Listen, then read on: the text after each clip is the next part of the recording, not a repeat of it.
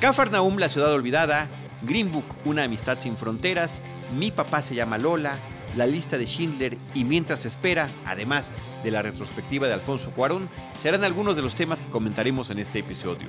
Bienvenidos a Cinemanet.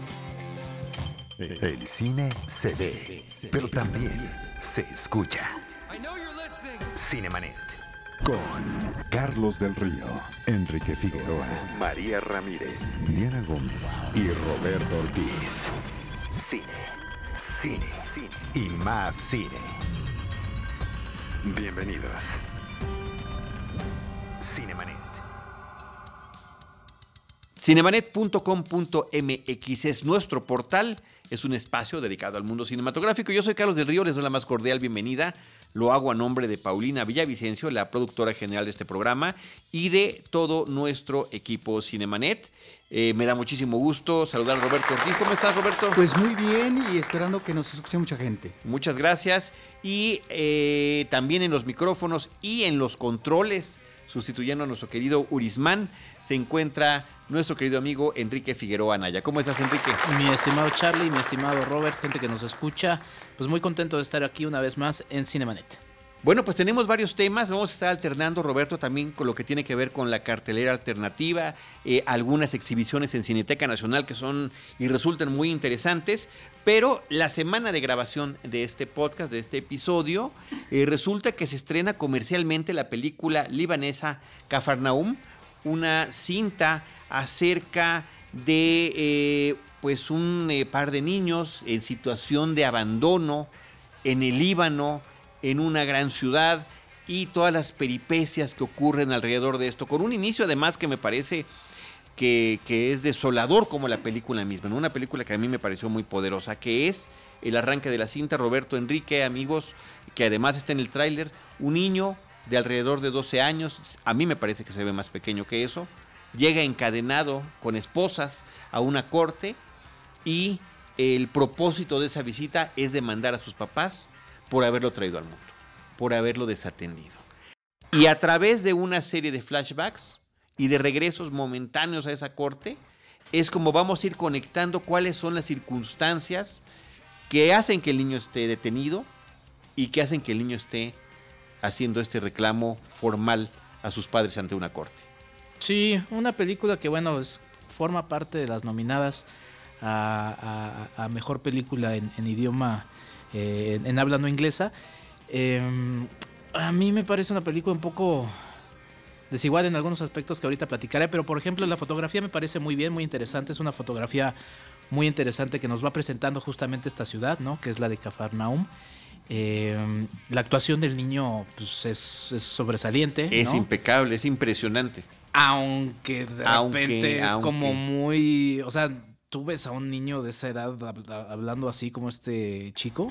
Pues yo lo veo con mucha naturalidad y sabes Es que yo, yo no lo veo con naturalidad. el tema, yo lo veo con naturalidad en todo sentido, Enrique, y el tema de el- la habilidad que adquiera un individuo, en este caso un niño criado en las calles, Sí, sobreviviendo a toda costa, Sí, no lo pongo me en duda. parece, me parece que puede, sí puede llevar al tipo de comportamiento y actitudes que nos demuestra a lo largo de toda la cinta. Porque es una película que nos muestra una situación terrible de abandono, terrible de miseria, donde adem- además ni siquiera están los contrastes con otra clase social. Pareciera que todo mundo está en diferente, diferente nivel de miseria. Sí, sí, sí, sí. Estando él y un niño menor todavía que el que termina cuidando en el último eslabón. Sí, Y en este eslabón donde todos los, los demás, los peces grandes se van comiendo a los peces chicos. Sí, lo que yo justamente no noto es, es esa naturalidad. O sea, sí, sí eh, entiendo perfectamente lo que dices del comportamiento, las actitudes. Obviamente, pues eso, eso cambia, cambia todo. Lo vemos precisamente en la película. A lo que voy es un poco al, al discurso que tiene el niño. Y es que creo que la película es demasiado mani- manipulativa. O sea, de hecho, es tan manipulativa que te va Manipuladora. provocando, mat- manipuladora, te va provocando pues que lleves a ciertas sensaciones que obviamente tienes, ¿no? Pero además con una manipulación, yo creo que hasta ciertamente un poco peligrosa, porque va ahí dejando un mensaje que en la superficie es el que va quedando en pues, este asunto, ¿no? De que va a demandarlo a sus padres porque lo tuvieron, ¿no? Y creo que, no sé, la verdad es que ese fue el, el asunto que a mí no, no me llamó mucho la atención de la película. Lo terminé sinceramente odiando un poco. Porque sí sentí que era una ¿El manipulación. tema o el niño? No. La visión, la forma en la que el director nos presenta la, la- la película. O sea, la el tema. directora, lo sórdido, que, la, la sórdida manera de presentar la historia. No, porque eso existe. Quizá la forma manipuladora en la que nos va llevando Yo- yo, a eso. Fíjate que no, no lo Porque veo de es esa como manera. comercial de- Ahorita te hablo de otra película bien manipuladora y es como un bien comercial de. Save the Children. ¿Es como qué, perdón? Como uno de esos comerciales de Save the Children, en donde No. yo lo sentí No así, lo- mi, mi no lo de esa Charlie, manera. perdón. Y la verdad es que siento que, que- que la voz del niño es la voz de la directora más que nada. Y por eso se pierde esa naturalidad. Sí, del pero niño. no deja de ser una ficción. Y mira, hay otro- y estamos en una película con la menor cantidad de diálogos. La mayor parte del tiempo, Roberto, es una película que pareciera un documental por la forma de la cámara en mano, el seguimiento que tiene en el recorrido de este niño. ¿Cuál es la relación con sus padres, con sus hermanas, con eh, el tendero? Después, eh, cuando él emprende una, eh, una huida, con quienes se encuentran y la forma en la que este niño va resolviendo eh, sus necesidades inmediatas, me parece muy interesante. A mí me parece una situación extrema, sí. Y, y totalmente increíble, no. El tema de esos diálogos que son muy puntuales para enfrentar esta situación, en este caso, ante ese juzgado y demás, claro, eh, efectivamente, pues, es muy posiblemente no sean las palabras que diría un niño que ha vivido lo que él, o tal vez sí, pero bueno, eso no me preocuparía tanto como todo el entorno que nos está retratando, porque al final de cuentas no es una película donde haya una gran producción, no, son las calles, es, la ciudad, son esos centros urbanos los que nos está presentando. Por ejemplo, también la utilización de, es una niña la que interpreta al otro al otro niño que está eh, en situación de, abandono. Eh, pone también otro debate sobre el uso de ahora que está como tan en, la mesa el de no actores. Porque dices en qué cómo llegaron a las porque la- el, el niño no está actuando, el niño está reaccionando a una serie de estímulos que no sabemos qué que inclusive que es un es una bebé. ¿Qué elementos podrían generarle eh, más allá de, De haber- alrededor de un año de edad. de haber producido una película que obviamente se ve que estaba hecha para ganar premios y demás. Y creo que esa manipulación a mí me parece peligrosa y el mensaje, y lo digo así tal cual, ¿Cuál es el mensaje? el mensaje de es que para qué tienen hijos estos personajes. Creo que es mucho más profundo y ahí creo que está esa ma- manipulación que a mí a mí sí me parece inclusive hasta perversa, así lo digo, y la película la verdad es que no le veo pues no le veo un gran mérito tampoco artístico, mi estimado Wow. Charlie, ¿eh? Pues, Pues vimos, son dos versiones diferentes. Sí, vimos dos películas, pero estaba sentado junto a mí, yo me acuerdo. Estábamos sentados, exactamente. Estábamos y eso en es la lo padre. misma sala. Eso es lo padre de, de- de Lo que me lleva a pensar que eh, voy a tener que ver la película Sí. para ser el tercero en Discordia. Por favor, necesitamos un árbitro. Sí. ¿no? Necesitamos un árbitro o necesitamos que ustedes que nos están escuchando también sepan cuál es el mérito que esta película eh, escrita y dirigida por Nadine Lavaki tenga estos reconocimientos. Yo ni siquiera había empezado a decir eso, muy a propósito ni siquiera quería decir el tema de su nominación como mejor película en idioma extranjera de acuerdo a la, ca- a la- al título del, del- la- del- del que le dan en los Oscars. Eh, es una película que está compitiendo con Roma, está compitiendo con eh, Guerra Fría. eh, con Guerra Fría, con Un la de familia. La única que no hemos visto es una alemana que, que está por ahí, pero las otras Habrá cuatro sí. Y ahorita las, las iremos platicando poco a poco eh, eh, conforme van estos capítulos, ¿no? Pero bueno, ahí está. Y la invitación es justamente que sean ustedes que nos escuchan, pues ese también tercero en discordia, ¿no? Una película naturalista, Roberto. Es naturalismo lo que estamos viendo. Sí. Es desgarradora y me parece que la actuación de los niños es impresionantemente fantástica. Me o sea, de- en realidad yo sentí que transmitían cada una de las emociones que estaban, que estaban teniendo. Muy bien, pues la dejamos Aunque la ahí. no actuaba, pero la dejamos ahí. sí actuaron. La dejamos ahí para un debate posterior con Roberto. Pero Roberto Ortiz, hablando de eh, toda esta eh, pues tipo de reacciones y consecuencias que ha tenido el éxito de la película Roma, uno de ellos que me parece que es muy afortunado, es que la Cineteca Nacional vaya a presentar una retrospectiva de la obra fílmica de Alfonso Cuarón. De la obra firme que nos remite a su ópera prima que hace en México solo con tu pareja y eh, los demás filmes eh, producidos en Estados Unidos y a Roma, que finalmente es el regreso a México por parte de él para eh, filmar en su país. De tal manera que veremos esa su trayectoria cinematográfica en el largometraje, veremos también un corto de él que se llama del 83 Cuarteto para el Fin del Mundo y lamentablemente no están aquí eh, aquellos programas que él hizo para Televisa que fueron como cuatro o cinco, creo, de la Parece hora que marcada. seis episodios de la hora Varios- marcada. varios hora marcada. Hora de la marcada. hora marcada, perdón.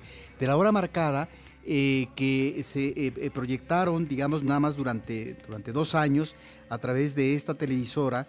Y, y qué lástima porque parece ser que Televisa ya no tiene los derechos de esta serie. Y si es así, creo que espectadores eh, nuevos, es decir, que no vieron esta serie, eh, eh, van a verse imposibilitados en poder checar el dato de una serie muy importante en el ámbito del terror televisivo que permitió, digamos, inaugurarse como cineastas o hacer un trabajo creativo en una labor genérica, tanto Alfonso Cuarón como otro de los amigos de él instalados y triunfadores de Hollywood como un Guillermo del Toro.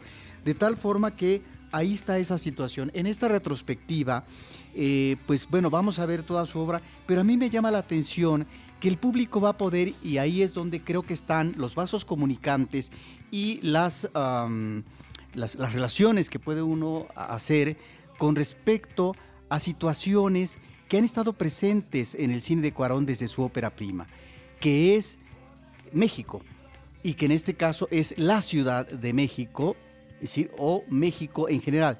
Me estoy refiriendo a tres películas que él hace, ¿sí? a su ópera prima, que es eh, Solo con tu pareja, que es una película del 91, en donde nos presenta una especie de yuppie a un hombre que está dedicado a la publicidad, ¿sí? Y que finalmente está totalmente desprendido, desconectado de lo que es la realidad sociopolítica, económica de este país, porque él finalmente está en otro estatus. Entonces, esto nos habla de una situación de clase, efectivamente, y luego me parece que ya cuando Cuarón está instalado en Hollywood, que ya está eh, comenzando a insertarse en ese contexto industrial y que comienza una carrera exitosa, eh, regresa a México y hace una película como Y tu mamá también. Y me parece que esta película de 2001, donde por cierto vemos muy jóvenes a dos actores que ahora tienen presencia en Hollywood internacionalmente como Diego Luna y Gael García, es regresar a México por parte de Alfonso Cuarón, ya estando en Hollywood, pudo no haberlo hecho, pero ubicar esta nueva realidad aparentemente que tenía el, el país en términos del ingreso a la democracia, en términos electorales, a, una, digamos, sucesión de poder partidista, etcétera, y lo que era la realidad del país. De tal manera que el periplo de dos jóvenes que ambos tienen interés erótico por una mujer, pues nos lleva a realidades geográficas del país y por lo tanto también a problemáticas regionales y propias del país. Ahí está nuevamente la huella de Cuarón en el caso de México, que es un México, digamos, más abierto de la provincia, no es específicamente la Ciudad de México. Pero su tercera película que hace aquí en México, ya estando y siendo un hombre exitoso en Hollywood, ya premiado por los Oscars y demás, pues es ni más ni menos que Roma. Esta película donde finalmente logra él una magnífica recreación de época eh, y donde me parece que también da eh, su visión, me parece que sumamente nostálgica, de el México que él vive cuando, cuando era niño y que por lo tanto queda impreso en imágenes muy elocuentes para la mayor parte del público de la Ciudad de México. Se integra a nuestra mesa de trabajo Rosalina Piñera. ¿Cómo estás, Rosalina? Muy contenta de estar aquí. Muchísimas gracias. Muchísimas gracias. Yo lo que quería comentar, Roberto, y que podamos ir comentando todos, eh, eh, hablando particularmente y que tendremos oportunidad de ver gracias a esta, a esta retrospectiva, la Cineteca Nacional en pantalla grande, lo cual es una, un, privilegio muy grande porque pues algunas no las habíamos visto literalmente desde que salieron en el cine y eso lo hace muy interesante, ¿no? Eh, de hecho, cuando salió... eh, y tu mamá también, estábamos en el Instituto Mexicano de la Radio, en el programa de Sinergis, con Luis Carrasco, ¿no? Y, ahí nos tocó que, que fuera Diego Luna a promover la película, ¿no? Imagínate nada más. Pero bueno, en el caso de tu mamá también a mí me llama la atención que muchos de los temas que ahí están vertidos son retomados y reexplorados de una manera muy interesante en Roma, ¿no? El hecho de las nanas, las diferencias sociales, un montón de cosas que platican y que es justamente la voz de Jiménez Cacho, que es el protagonista de, Solo con tu pareja y que es la voz en off permanente, que me encanta esa voz en off en la película de tu mamá también, el que está narrando este tipo de interpretaciones de la realidad nacional y de también el recorrido físico que están haciendo los personajes. Pero eso lo vuelve también muy interesante con respecto a su vínculo con este país, no solamente como el país en este caso obviamente de sus orígenes, de sus afectos, eh, de sus vínculos sentimentales, nostálgicos. Es el único de los tres amigos triunfadores en Hollywood, Guillermo del Toro, Iñárritu y Cuarón, el único que ha regresado, instalado ya en Hollywood, para hacer cine en México, con estas dos películas que mencionamos, de Y mamá también y Roma, lo cual me parece interesante.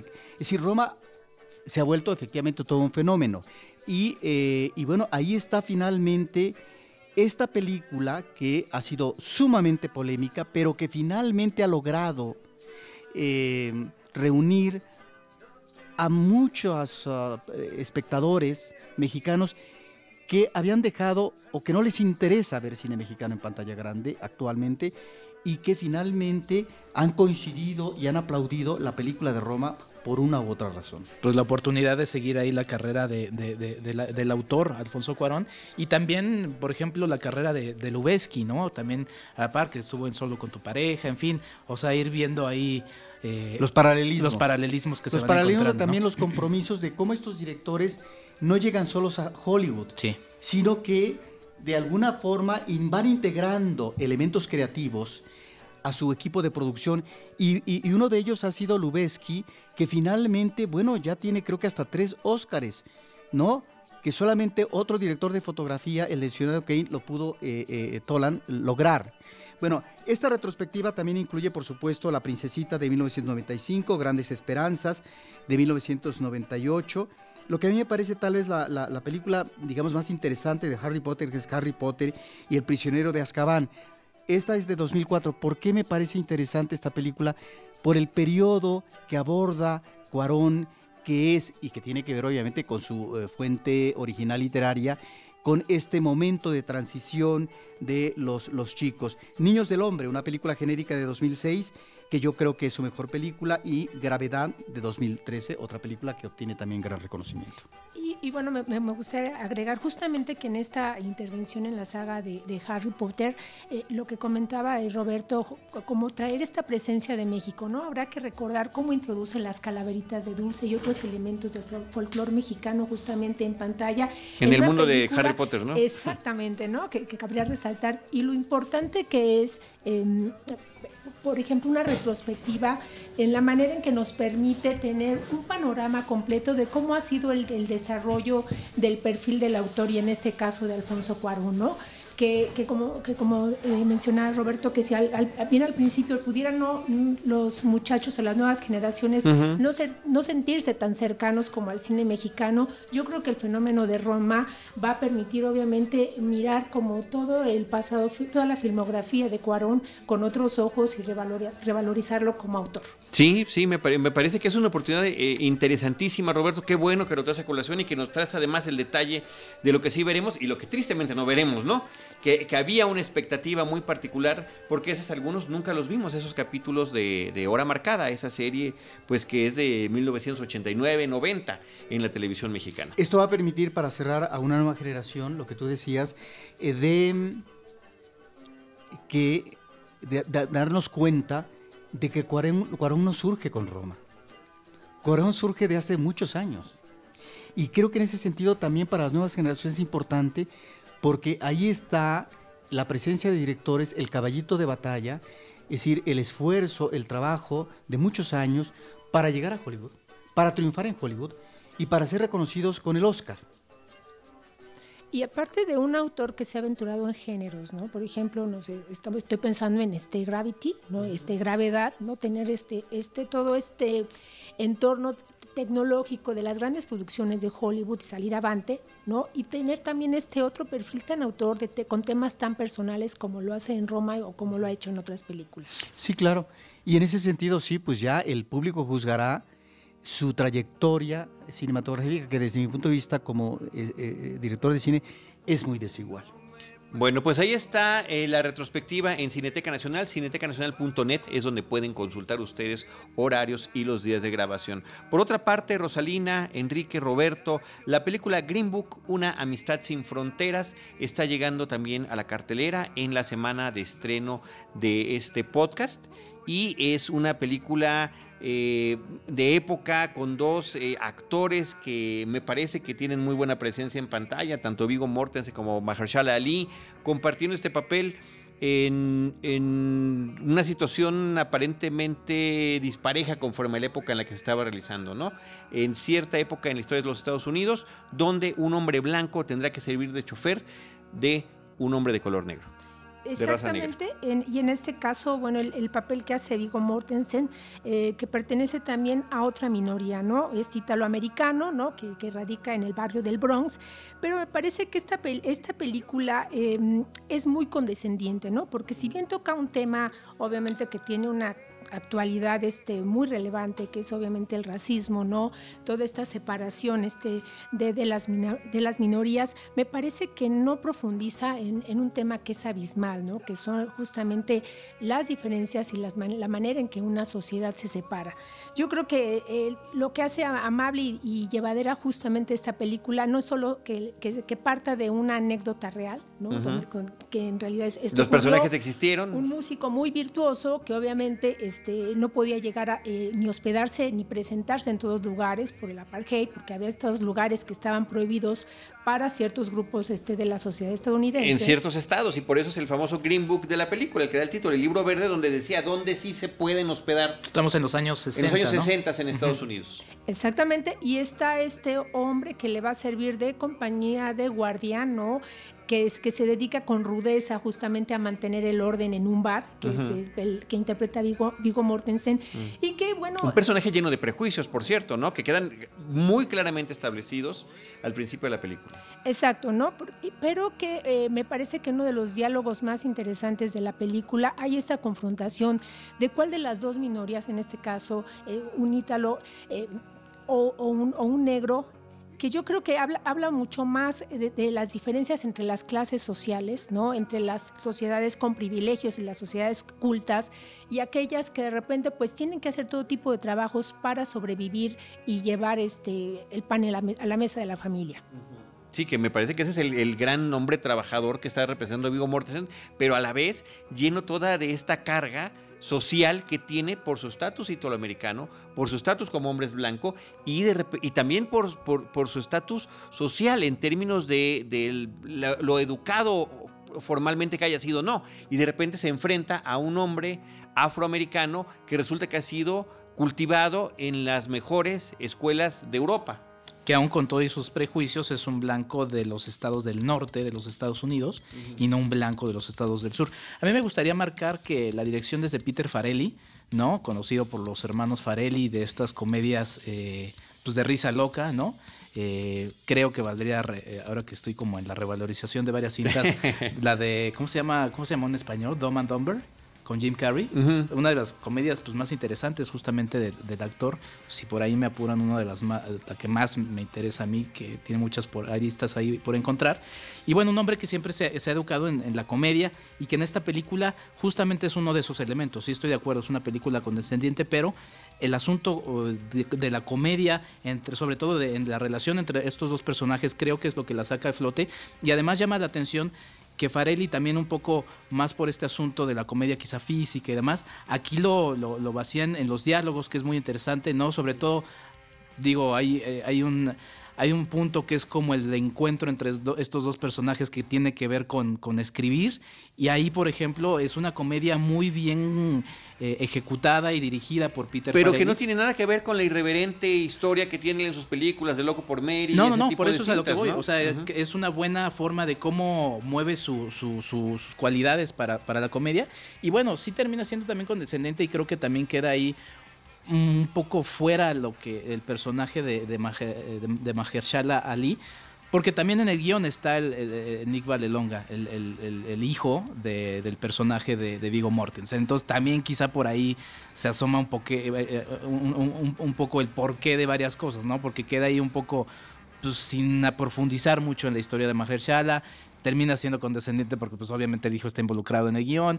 Creo que, creo que está ahí. Es una película que al final pues termina siendo entretenida. No, gusta mucho al público, pero yo estoy de acuerdo con Rosalina. Es una película que no profundiza y que se queda únicamente una superficie muy vistosa, muy entretenida, muy bien interpretada pero que de repente pareciera que aunque haya sido un hecho de la vida real y que, que los resultados son, se llegan a los mismos resultados, no encuentro los porqués, ¿no? ¿Por qué cambia tan radicalmente de un día a otro el comportamiento del personaje de Viggo Mortensen? Eso nunca termina de explicarse. Yo creo que esta película eh, me parece que sigue como este eh, esta fórmula ¿no? de, la comedia clásica, ¿no? este, bien filmada, que resulta pues ser agradable, que convencional, de un corte convencional, y que gusta, em, que puede gustarle a todos, ¿no? Que es difícil que tú digas, no, pues no, no sería políticamente incorrecto decirte que la película me, desagradó, porque es una película agradable, que, que, obviamente que, que bordea justamente... Seamos políticamente incorrectos.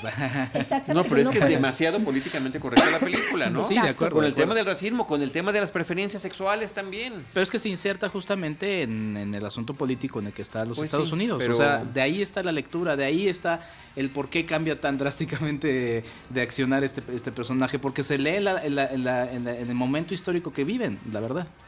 Sí, pero para eso hay otras películas que como la que tú ya comentaste, que creo que te quedas Mississippi en llamas. No, no, no, ah, Mississippi en llamas. Bueno, es que yo siempre regreso de las, de las, de las contemporáneas, ¿no? Que la comentaste en algunos de los episodios pasados.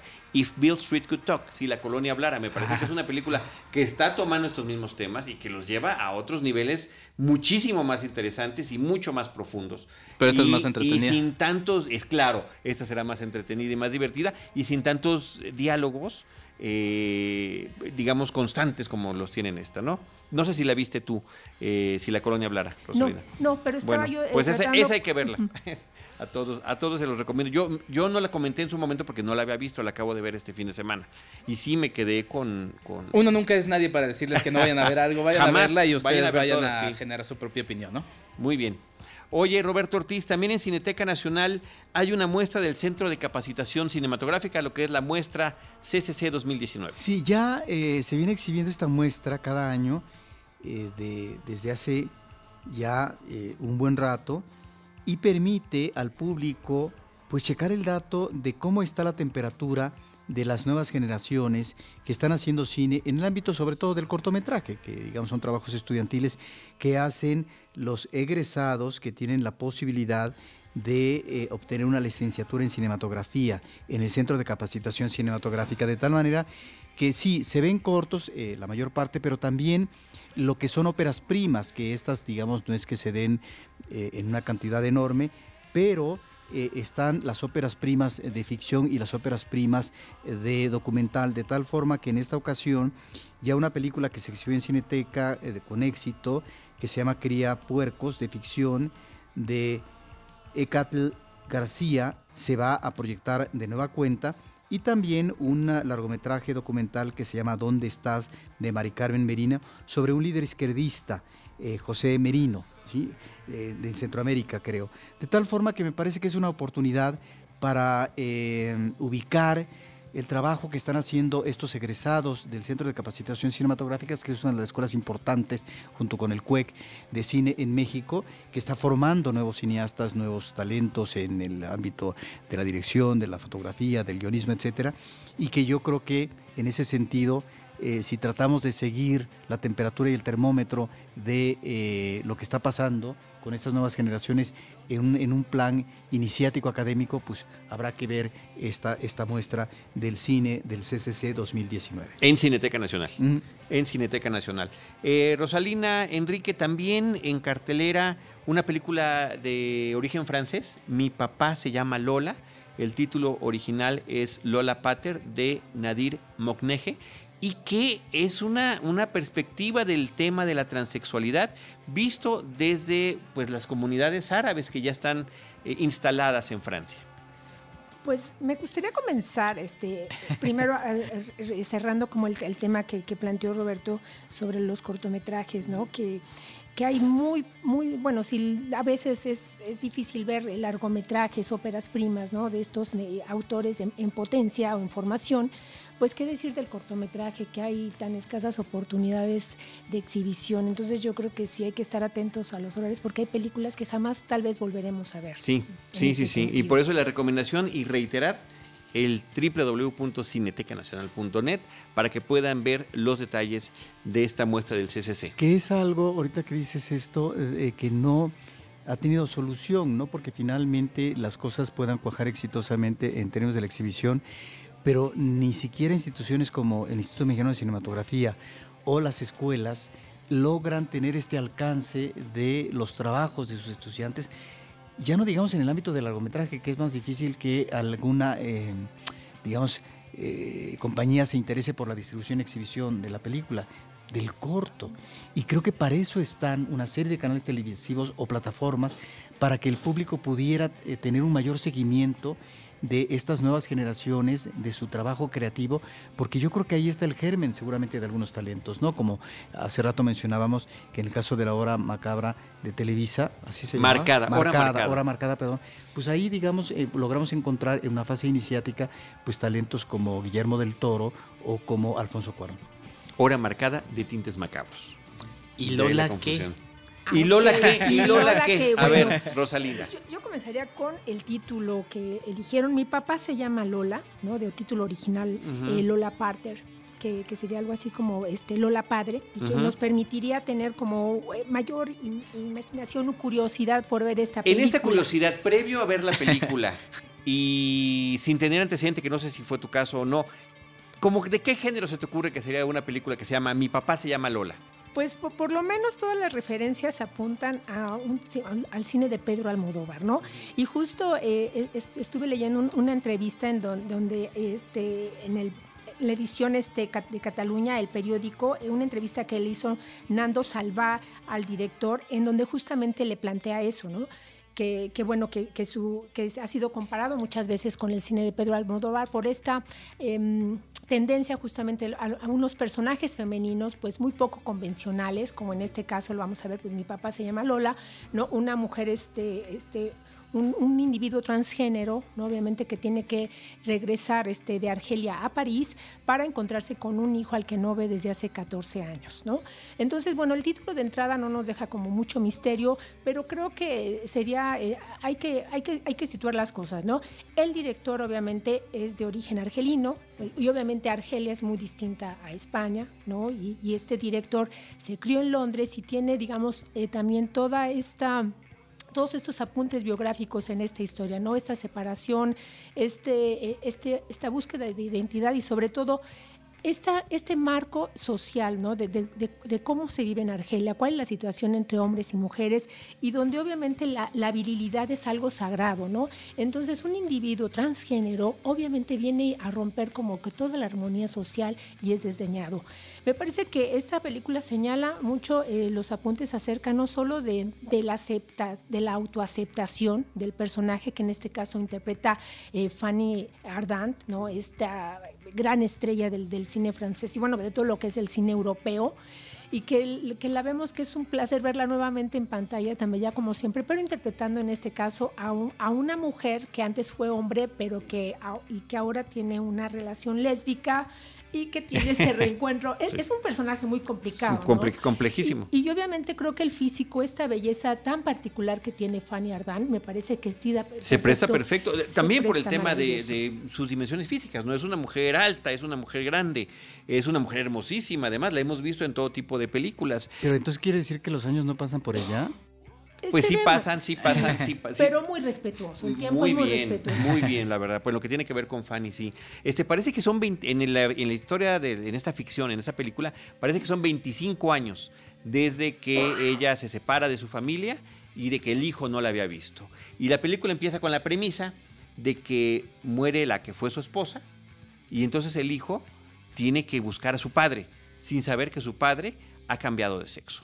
¿No? Y es a partir de que se genera un drama. Yo te preguntaba del título porque a mí el título me dio la impresión de que podría ser un tema que se podría abordar a través de la comedia.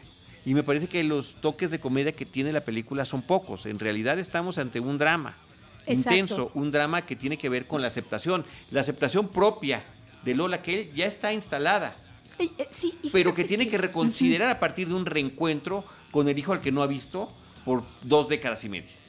Exacto, y, y viene primero, como dices, de esta autoaceptación que ya ha sido madurada, ¿no? Está em, un personaje que sale como de todos estos entornos y estos ambientes de repente tan sórdidos donde se, se, se sitúa muchas veces este, las historias de, de las personas de transgénero para, para hablarnos de, un, de una mujer pues realizada en la danza, eh, un hijo que se ha dedicado también a la música y que el arte puede ser un vaso, eh, digamos, de conexión entre ambos.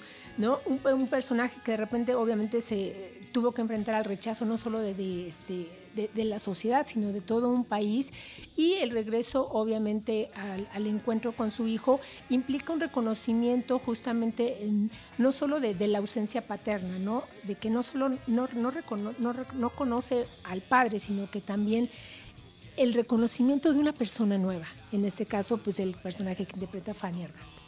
Los, temas están ahí que son muy importantes eh, abordar. Eh, creo que también la forma en la que se delinean los personajes principales creo que es afortunada, se presentan bien. Eh, sin embargo, creo que sí la, la- la película se queda quizá un poco, un poco corta en, sus, en, su, en su ejecución y termina pues, siendo igual también una historia un poco, justamente con estos caminos un poco condescendientes, ya sabemos hacia dónde van a parar las cosas casi desde que empieza la película, ¿no? Hay que decir que también el, hijo está obligado a, buscar a su padre por un asunto legal, es decir, si no, no habría algún interés, digo, quizás sí, pero ese es como el motivo que, que lo obliga. Y, y pues ya, digo, finalmente creo que de- además es una película que dura hora y media, creo que justamente pues eso también termina siendo un elemento que, que la hace un poco más digerible. Eh, está entretenida, pero sí, igual, otra vez eh, se queda corta en cuanto a sus pretensiones. Yo, yo siento que Fanny quedó un poco desperdiciada. Me, me, me que daba actúa la bien, impresión de que actúa actuó muy muy bien, bien. es bueno, una gran actuación. sensacional, pero sentí que, que faltó que su personaje terminara de conectar. Y la relación con el hijo nunca termina de, de quedar bien establecida. Es la impresión que me quedó a mí desde mi, desde me- mi silla del espectador.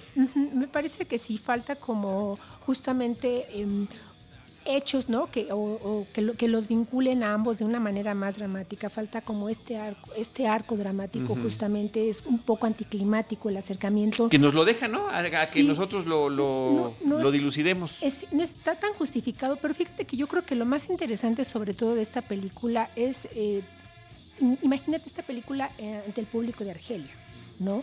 Justamente como en este contexto. Digo, nosotros estamos acostumbrados como a un abanico de alternativas tipo las del Pedro Almodóvar, este, del, del cine italiano, del cine europeo.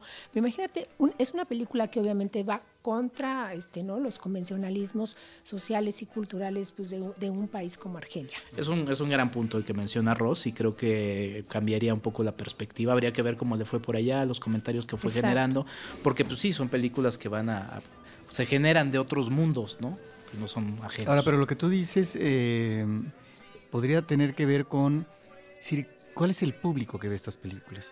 Y que en ese sentido, a lo mejor, eh, todo esto que están diciendo, que a lo mejor es la película complaciente y que finalmente no tiene grandes alturas, etcétera, ya creo que van dos películas que ustedes están mencionando que, que no logra grandes alturas, pero que en el caso de esta es sumamente interesante eh, esto, la recepción, la pregunta de la recepción en, en este país al que se remiten como país de origen, porque efectivamente estamos ante temas que a lo mejor el cine comienza apenas a trabajar en esos países y que a lo mejor efectivamente a nosotros como espectadores occidentales nos puede parecer finalmente un baladí como ver estos ya temas que eh, trabaja el cine, inclusive el cine comercial, de manera si no constante, es decir, finalmente ya los reconocemos, sobre todo en el caso de la transexualidad, pero que pues efectivamente puede ser sumamente subversivo, es decir, trastocar mentes eh, que finalmente eh, apelan a la convención en estos países como el que mencionan.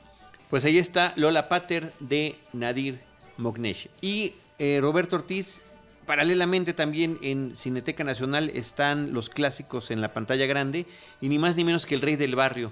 Es una de las cintas en exhibición. Sí, bueno, comenzó en estos días con una película que es un clásico, que si todavía la encuentran en cartelera tienen que verla porque es primera y segunda parte, que es eh, una gran producción, intervino en varios países, pero bueno, eh, Italia sobre todo, una película de Bernardo Bertolucci que se llama El 900, 1900, una cinta del 76 extraordinaria, porque aquí lo interesante de estos cineastas como Bertolucci en su momento es cómo encuadraban a personajes específicos, en este caso Gerard Depardieu, en un macrocontexto histórico y entonces era una especie de placer para el público ver y creo que ahora tiene, tenemos la oportunidad de volver a ver y gozar estas películas, de poder tener un recorrido de la historia, de buena parte de la historia del siglo pasado en, en Europa. Y bueno, también está una película de Roger Corman, interesante del 67, que se llama La Masacre de Chicago es posterior a Novecento y por supuesto la que menciona Carlos, que es yo creo que uno de los clásicos de la comedia mexicana,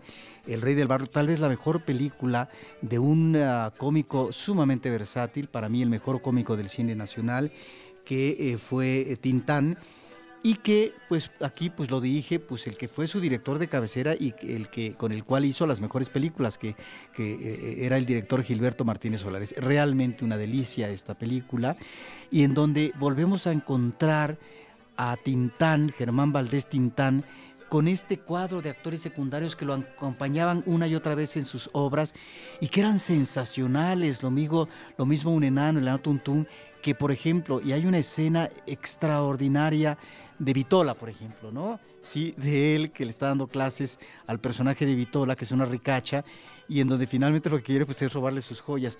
Bueno, ahí están estos eh, llamados eh, eh, actores secundarios, minúsculos tal vez en la trama, pero que finalmente acompañan, cobijan y lograron que la figura de Tintán, que en sí misma era extraordinaria, pues darle fortaleza, digamos, en el cuerpo actoral ¿no? Ya viendo la, eh, tanto esta película como otras más de Tintán.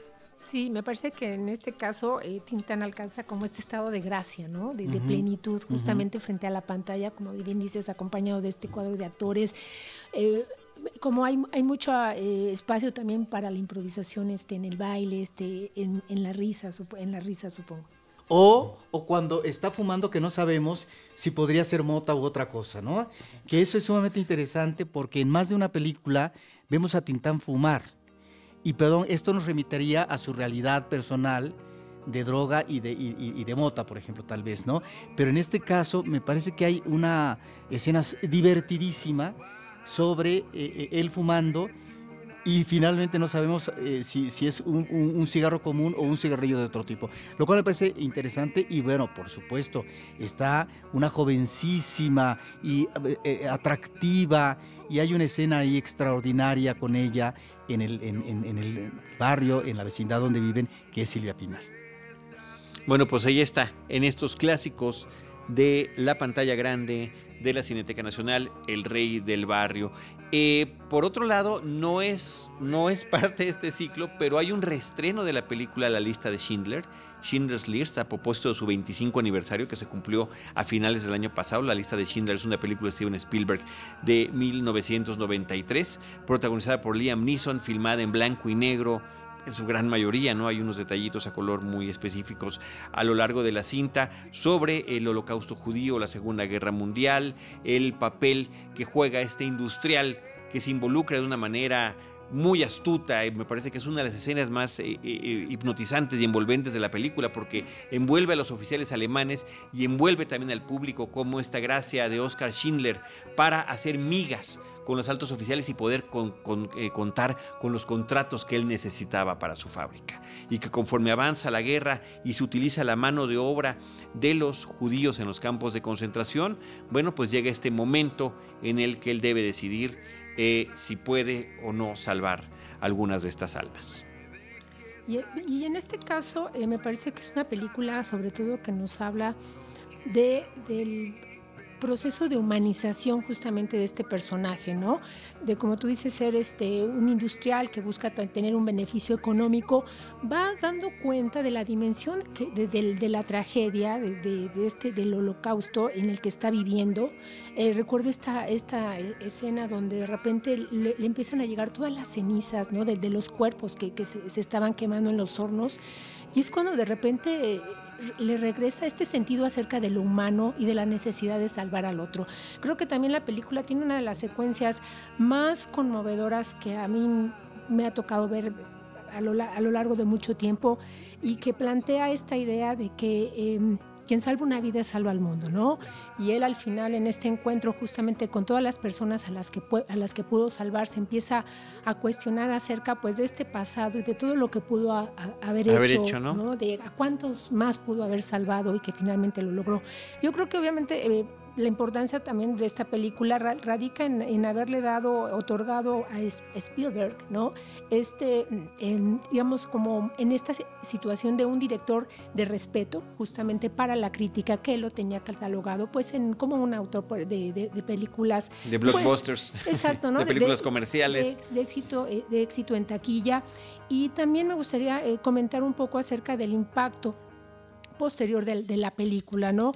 Eh, una vez que, que, que concluye, que, logra recabar este, eh, siete premios este, Oscar, ¿no? y el, respeto de la crítica, este, el recordatorio a las nuevas generaciones acerca de lo que había ocurrido justamente en este periodo este, de, nazismo, la, eh, instaurar una fundación una fundación dedicada justamente al registro y a la conserva del testimonio de todos los sobrevivientes del holocausto, ¿no? A partir de todos los ingresos que se habían logrado con la, con la película, la Fundación SOA.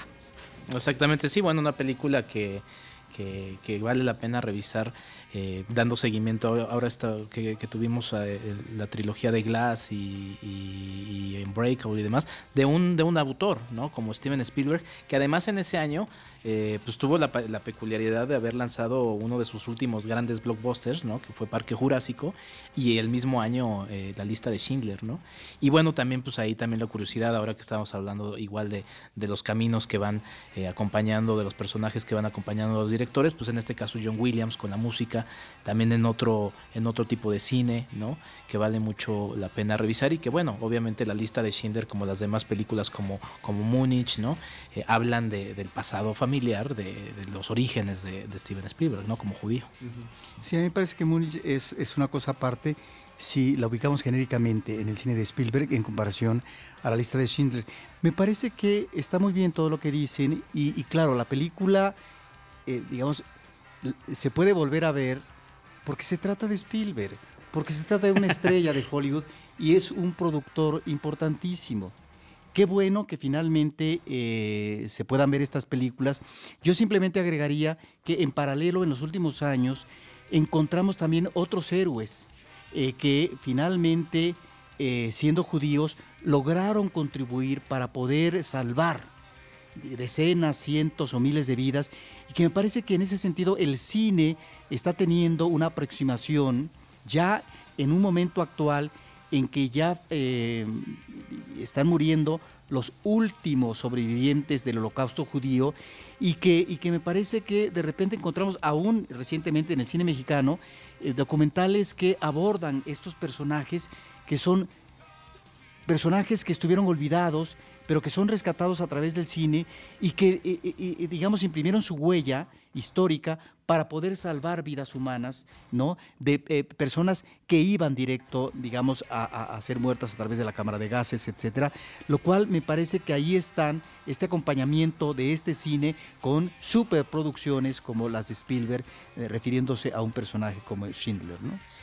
Sí, fíjate que en, este sentido, eh, lo de lo que menciona Roberto, me parece que, justamente, por ejemplo, el hecho de que haya sido Spielberg, de alguna manera acerca a tal vez a otros públicos que no habían que no se hubieran acercado a esa a una película, a esa película y a un tema como, como el del Holocausto. Estaba yo pensando que cuando esta, él iba a dirigir esa película, se la ofreció a Roman Polanski, ¿no?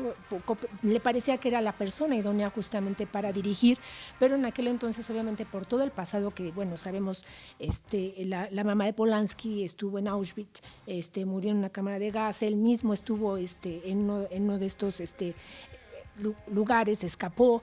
Es decir, había una historia como muy sensible y, en ese momento Polanski no se pudo acercar a esta película, ya después haría... Reconsideró, reconsideró y haría el pianista, ¿no? E, es, exactamente, pero creo que en, en, ese momento como que permitió acercar este a otros públicos y yo creo que un reestreno hará, también como lo, como, lo mismo.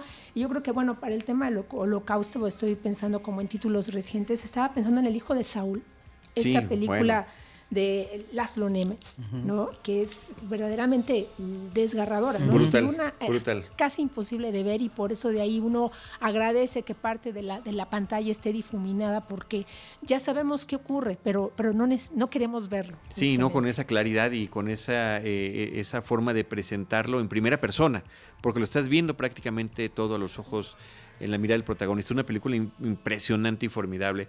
Y bueno, ya yo nada más quisiera decir para, para finalizar que ciertamente también no dejemos de lado que Spielberg quería legitimizar su posición en Hollywood. Ya tenía el éxito, ya tenía el reconocimiento de la crítica, ya tenía el reconocimiento del público, ya tenía los millones de dólares en cartelera, pero él quería ser reconocido como un director serio. Quería su y Oscar. Ya había quería su Oscar. Como otros buscan ahora Y ya había tenido un primer intento muy fuerte por tenerlo hablando del racismo en Estados Unidos con el color púrpura, que resultó en, un fracaso en su em, filmografía. En su, en su filmografía y en, la, y en lo que fue una campaña para conseguir el Oscar. O sea, ¿Dónde está la gente que está ahorita detrás de Netflix promoviendo Roma que le hubiera ayudado en aquel entonces con esa película? No. Entonces, bueno, finalmente con la que lo logra, y como dijo Rosalina, al final logra llevarse siete premios. Hay que mencionar las actuaciones de Ben Kingsley y de Ralph Fiennes, que me parece que también están verdaderamente sensacionales. Y el, detalle de esta fotografía eh, increíble en blanco y negro, para, increíble para presentar cosas tan terribles, ¿no? Sí, y sobre todo tal vez ah, convendría un día, este, tal vez hacer aquí un programa acerca, de, o sea, del impacto del, blanco y negro, ¿no? Que pasa obviamente en la mente del espectador, de repente te sitúa en automático en otra época, ¿no? Y lo estamos viendo, es, me parece, hay una coincidencia ahorita con la, película de Guerra Fría, con, Roma, que nuevamente se está regresando como a toda esta gama de, grises justamente para este, apreciar otra época. Sí. Y mira, eso que estás diciendo es muy interesante porque yo creo que a veces eh, de repente eh, hay una extrapolación en la consideración, en la valoración de películas en blanco y negro como Roma. Em, un escritor que se apellida Pérez Gay, hace algún tiempo en la televisión, dijo que es una película que le remitía al neorrealismo italiano, a los grandes del neorrealismo. Bueno, el neorrealismo es blanco y negro, por supuesto. Entonces es interesante porque ya también eh, otros ah, críticos han mencionado, digamos, esta visión de Cuarón de un México que estaría más cercano a la observancia o al tratamiento neorrealista a través de este tipo de fotografía. Y efectivamente no es casual, no es gratuito que películas como Guerra Fría o Roma retomen el, el blanco y negro como planteamiento estético a partir de de realidades, por un lado personales, pero que tienen que ver con la realidad de un país, de una época, en el caso de Roma, o de una realidad histórica sumamente conflictiva que afecta a dos personajes que se aman y que tiene que ver con la Guerra Fría. Bueno, pues ahí está esa, o también estaría el artista, ¿no? En otro, en otro tono y nos permitiría abordar y nos permitiría abordar lo que dice Rosalina, el blanco y negro en el cine contemporáneo. me parece que es un tema interesantísimo. El, blanco y negro complaciente, diría. Ya ni, me, ya me acordaba del artista, justamente. Oye, y ahorita que mencionabas el pianista, digo, sé que es un salto al tiempo en este podcast, pero bueno, las secuencias de, de Green Book mejor logradas de, de, creernos que sí es el, actor el que está ejecutando el piano, a diferencia de lo que sucede, por ejemplo, con, con el pianista, que uh un poco de ese, de ese asunto. Pero bueno, para cerrar, mi estimado Charlie. Sí, pues hay un documental. Eh, mientras una, película documental mexicana que se llama Mientras espera de Paola Villanueva Vidol. Es una ópera prima de Paola Villanueva y también justamente eh, pues hay que verla como, como tal. Un documental muy interesante en el que mm, ahorita con este asunto de las, eh, de las memorias, lo que hace la, autora, bueno, la, directora, es justamente mm, plantear el cómo al final de, nuestros días, finalmente lo que nos vamos aferrando mientras las personas se van, en este caso se, se adentra un asilo eh, público. Asilo de ancianos público. Asilo de ancianos público y, y en lo que y en lo que se ella propone es cómo en los últimos días nosotros nos aferramos a los recuerdos no entonces eh, con una forma muy muy cuidadosa, mm, por lo menos no visiblemente frente a la cámara invasiva con, las personas. Con las, eh, son sobre todo, son cuatro eh, personas de la, tercera edad que va, que va siguiendo, pero sobre todo una que se llama Dolores, que, a la que le dicen Lola. Y por ejemplo, Lola ya tiene ochenta y tantos años, dice así, ochenta y tantos. Y, y sigue llamándole a su mamá, ¿no? A un número que ella recuerda y le sigue marcando a su mamá que ya no vive. Y también eh, pues asegura que su esposo está en, un asilo enfrente de caballeros en donde, en donde le está esperando. Entonces, a partir de esta idea muy interesante, eh, Paola va, va contándonos justamente ese relato que nos va provocando diversas reflexiones, ¿no?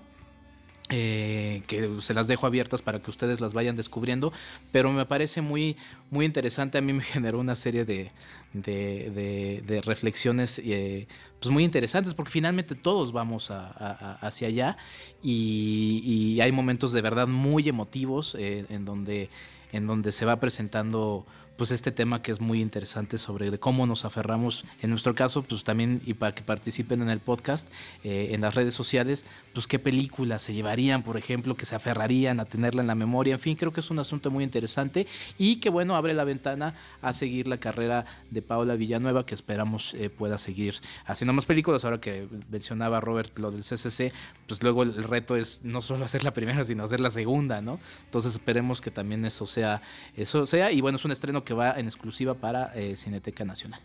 Muy bien. Y finalmente, Roberto Ortiz, hay dos películas que nos quieres comentar, La daga en el corazón y Vivir de prisa. Sí, La daga en el corazón es una película eh, francesa de 2018 de Jean González, que estuvo en la sección oficial de largometrajes a concurso en el Festival de Cannes y en la sección oficial eh, en la competencia del Festival de Sitges. Este, de tal manera que a mí me parece interesante en principio, aunque tal vez sea una película esquemática, que eh, la acción de ficción se ubica en un verano en París eh, de 1979 y de una productora que hace cine pornográfico homosexual.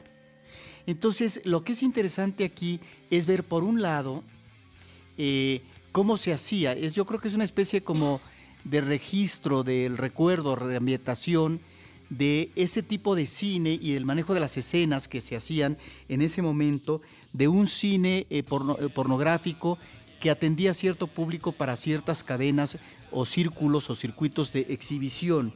Pero lo interesante aquí es que está eh, inscrita dentro de lo que podría ser un thriller policiaco o thriller psicológico, y ahí es donde vamos a ver un asesino, y hasta ahí me quedo, ¿no? que está presente ¿no? en eh, lo que va a ser el golpe certero fatal de eh, algunos de los miembros de este equipo de producción. De tal manera que es más de un crítico ha señalado el recuerdo eh, de, un director como Darío Argento en esta película. ¿Fue influenciado o no la dirección? No lo sé. Lo que sí es cierto efectivamente que ciertas escenas o imágenes efectistas que tienen que ver con el crimen, pues nos recuerda el puñetazo visual al que nos tenía acostumbrado un Darío Argento y que en ese sentido ahí es donde creo que estamos ante ese goce por una imagen violenta que se vuelve atractiva y, deleitable, ¿sí? que me parece que es diferente en el caso de, otro tipo de director que ha manejado el, el, terror como Brian De Palma. Pero bueno, ahí está esta película que me parece que es interesante y que finalmente eh, nos, está remitiendo a este cine que eh, echa o lanza su ojo al pasado y que finalmente eh, tiene que ver con un tipo de registro de cine, de producción, de interés comercial, efectivamente, y ahí es donde también en la trama se involucra la productora